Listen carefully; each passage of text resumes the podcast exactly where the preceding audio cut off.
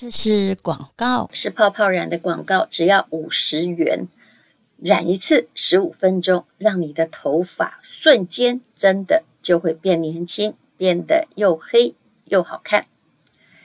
这就是我染我的白头发的方法。我实在不喜欢白头发，没有任何的染发剂，没有化学成分，只是要不要告诉你，那泡泡染是我的台大学弟詹前辉他所研发的。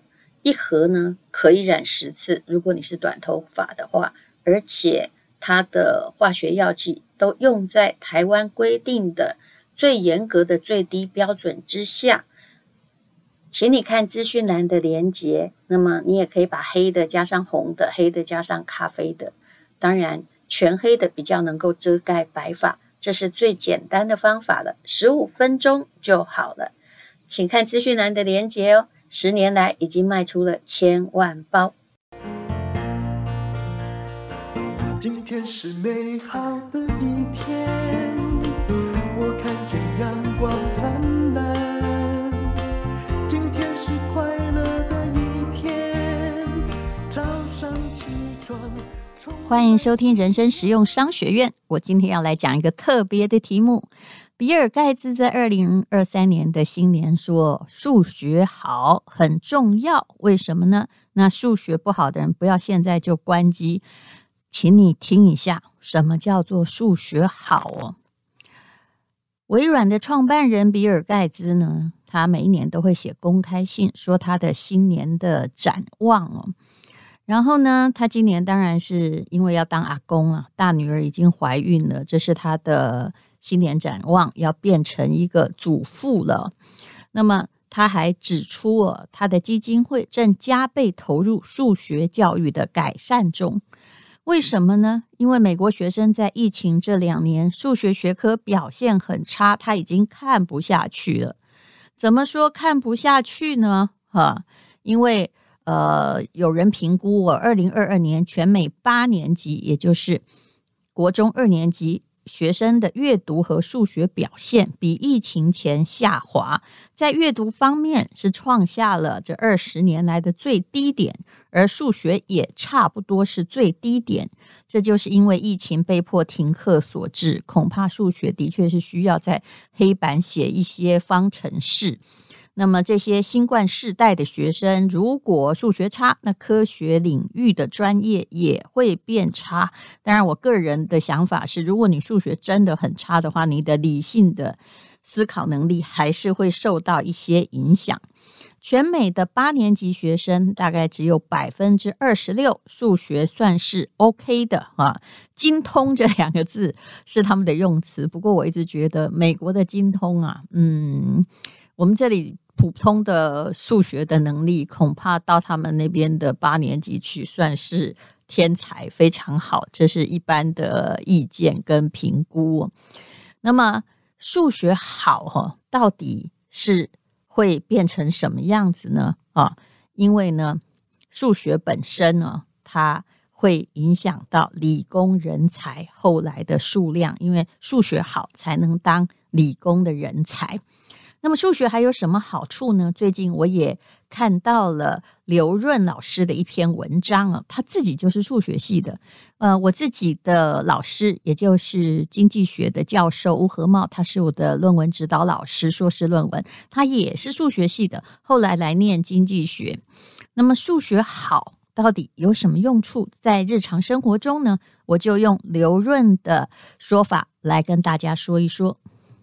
他写的非常非常的有趣哦，这篇文章叫做《这就是数学》哦。他说：“数学这个话题是我一直想分享，可是不敢分享的。为什么？因为它太难了。这两个字简直就是一个抽象扭曲的魔鬼。甚至有数学有同学在报考大学专业的时候说，只要不学数学，叫我学什么都行。”其实我当时也是这样啊，不然我干嘛选法律系？我可以学商学院呢。但因为第一，我家没有人做生意，我爸也没有觉得做生意很好，因为他们就是老师，都是念文科的嘛。我妈妈的数理是很好，可是她也是个小学老师啊。嗯，那么呃，商学院听说要学微积分，于是我就吓到了。我想念法律也不错，蛮光彩的，好像念起来会比较容易呃吓人一点点，而且不用学数学，不是吗？所以不学数学，选什么专业，念什么科都可以。这个就变成了很多学生的选择。当然，我后来回过头来想，我觉得是不对的。好，回到刘润的文章啊，因为他是念数学的，他说，对大部分来说。大部分的人来说，学数学不是为了解开数学题，不是为了要当数学家，最重要的是你要培养数学的思维。数学的思维可以让你登上更高的高度，开拓你的眼界，也可以帮你建立一些正确的尝试，少走一些弯路，让你在人生的每一个岔路口有更多选择。到底是什么有更多选择？我们就听下去吧。他说，他之所以能够给企业做策略的咨询，能够快速的洞察一件事情的本质，其实最根本的能力就来自于数学思维。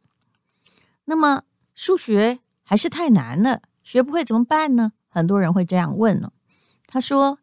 解数学题也许很难，数学考试拿满分也许很难，可是只要你愿意培养自己的数学思维，并不难呢。那他这篇文章写的有点长，好，我就直接来说吧。为什么呢？因为数学是逻辑的产物。很多人学了十几年的数学，一旦离开学校，根本不知道数学到底有什么用，除了算账以外哦。那语文也不是很好学了，可是学好语文，至少还可以写广告文案，还有写情书。英语也不是很好学，可是学英语，好歹你出国旅游的时候看得懂字，不用害怕，也不用请翻译嘛。那么很多人呢，就会觉得数学实在后来没有用，真的没有用吗？刘润说。三角函数出现在他生命的那一天里面呢、哎呀，他发现了，哎，他这个学数学的也这样觉得，老师不再亲切了，课本变成天书，世界开始变得很灰暗。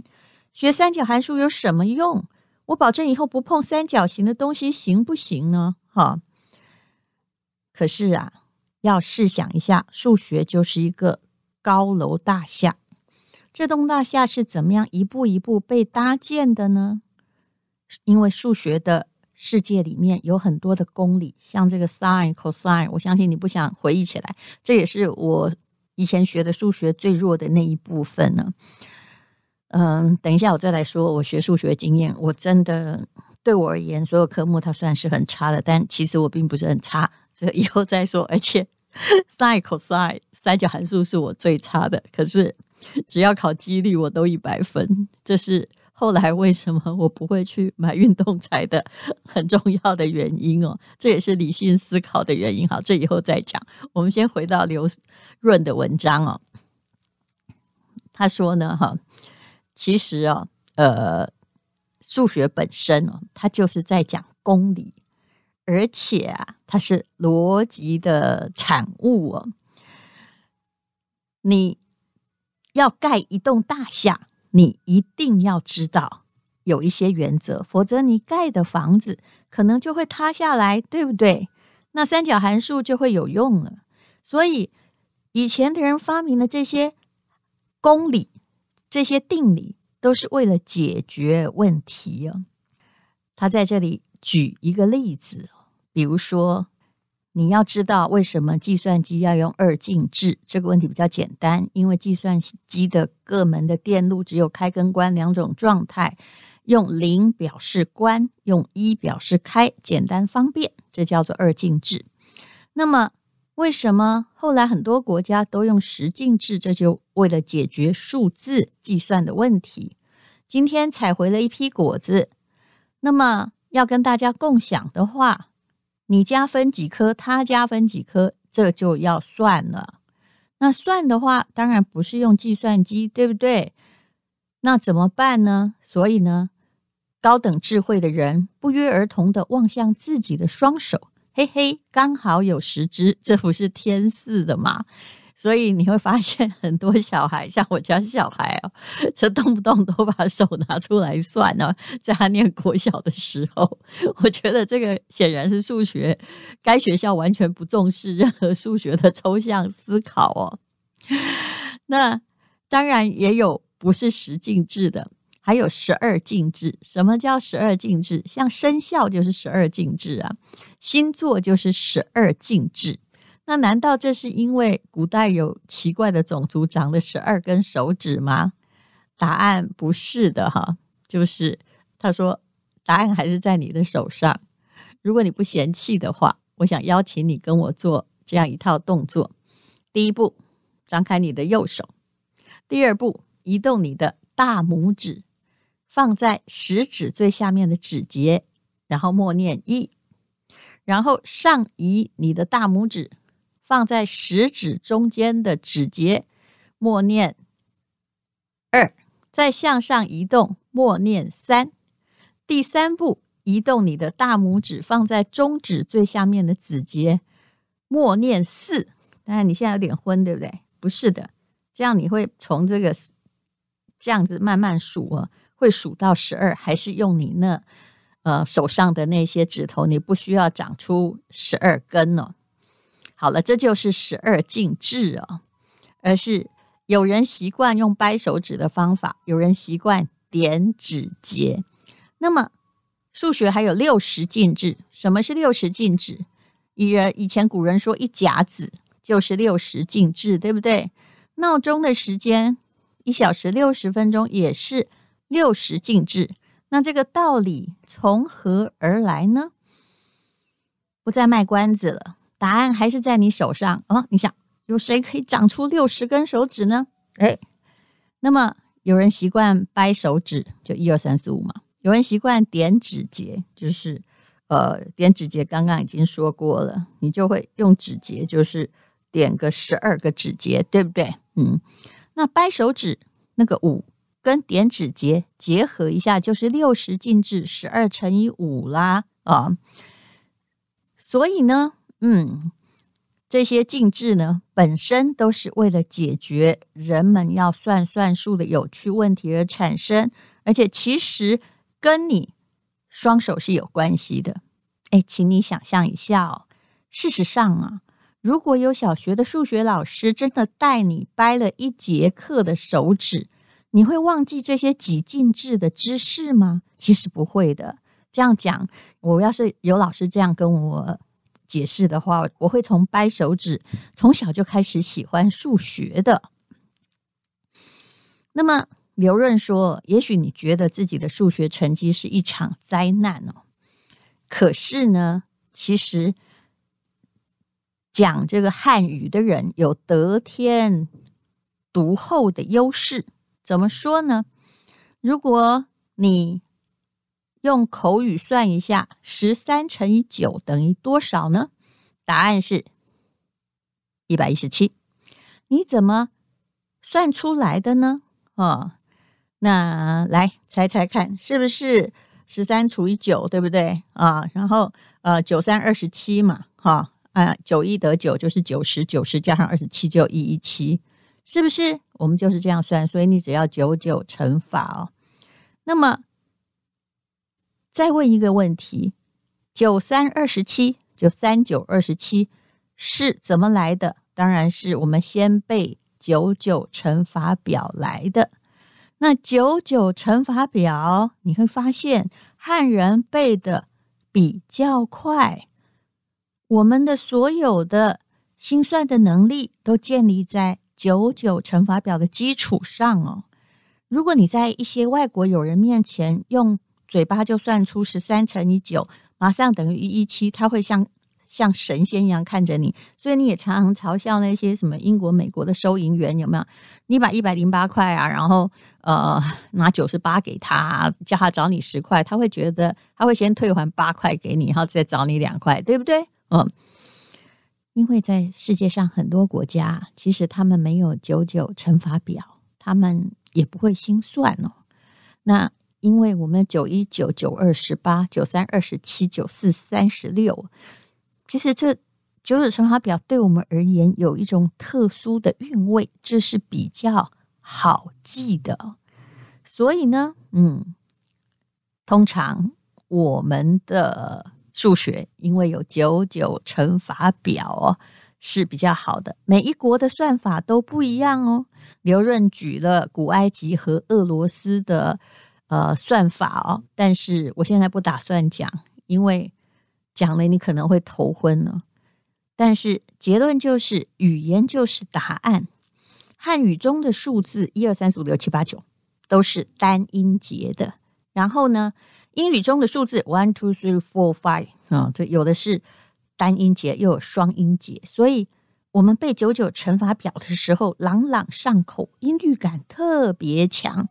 英语世界的小孩，万一背九九乘法表，请问那要乱成什么样子呢？所以，你的数学。华人的数学自然是要好的。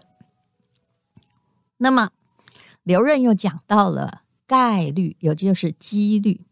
我刚刚说我的几率是特别型的，嗯，我的那个三角函数以前能够考个及格就差不多。可是到了，我记得我们好像高三才学几率，还是高二下学期，我只要考几率啊，这超神勇的。当然那时候我已经在念社会组了啦，在自然组的数学我算挺普普通的，但到了社会组的时候，就是文科的时候，那数学挺强的，尤其考几率啊，简直满分，满分到连老师都要问我要怎么算哦。那么其实呢，几率非常非常的呃重要哦，有了几率，你才是一个理性的人。比如说出了一个。条件几率的问题哈，比如老师问你说，有一对父母生了两个小孩，已知其中一个女孩哈，那另外一个是女孩的几率有多少？嗯，非男即女，五十趴，对吗？哦，可能没有这么简单吧，二十五趴，诶，好像也不对。那怎么思考这个问题呢？哈，其实。站在最顶端的就是父母的位置来思考，生孩子肯定有先后，先生一胎再生第第二胎嘛，非男即女，所以有四种不同的结果，男男、男女、女女、女男，所以每一种结果的可能性各占二十五趴，这个应该是挺容易理解的。那所以这个题目中有一个先决条件，数学是教你思考的。已知其中一个是女孩是什么意思？也就是说，这个男男、男女、女女、女男之中的男男就不在讨论的范围之内。那只有男女、女女、女男三个概量、三个样本。所以，如果一个隐含条件是其中一个是女孩，另外一个也是女孩的概率是多少呢？是三分之一。你现在非常头痛，对不对？好了，其实不用理你，不用理这个呃问题哦。这个问题其实是藏着某一些吊诡的啊、但是如果是一般的这个这样是从父母来算的，可是如果你已经有一个女孩，你下面哦就是还是女孩的几率。每一个都是独特发生数，在我看来，它还是二分之一哦，就是并没有被前面的影响。好吧，无论如何哦，这概率是很重要的。概率这件事情啊，啊，就常常会被骗子来运用，来当成他的样本。他会告诉你啊，比如你会接到一些电话，说谁谁谁，他本来呢啊什么，我最近常看到的啊，本来是个空姐，后来因为婚姻失败，沦落到去当清洁工，然后呢，现在呢变成了亿万富翁。他们就是很容易用一个很小概率的，当然这也是他捏造的 case 了，来引诱你，只要有人成功，你就会成功。所以呢，如果你几率不好的话，你就很容易被骗子所骗了。其实，如果你数学很好的话，我相信哦，你大概也不会去赌什么呃百家乐啊、大小啊，打德州扑克，你应该会赢了。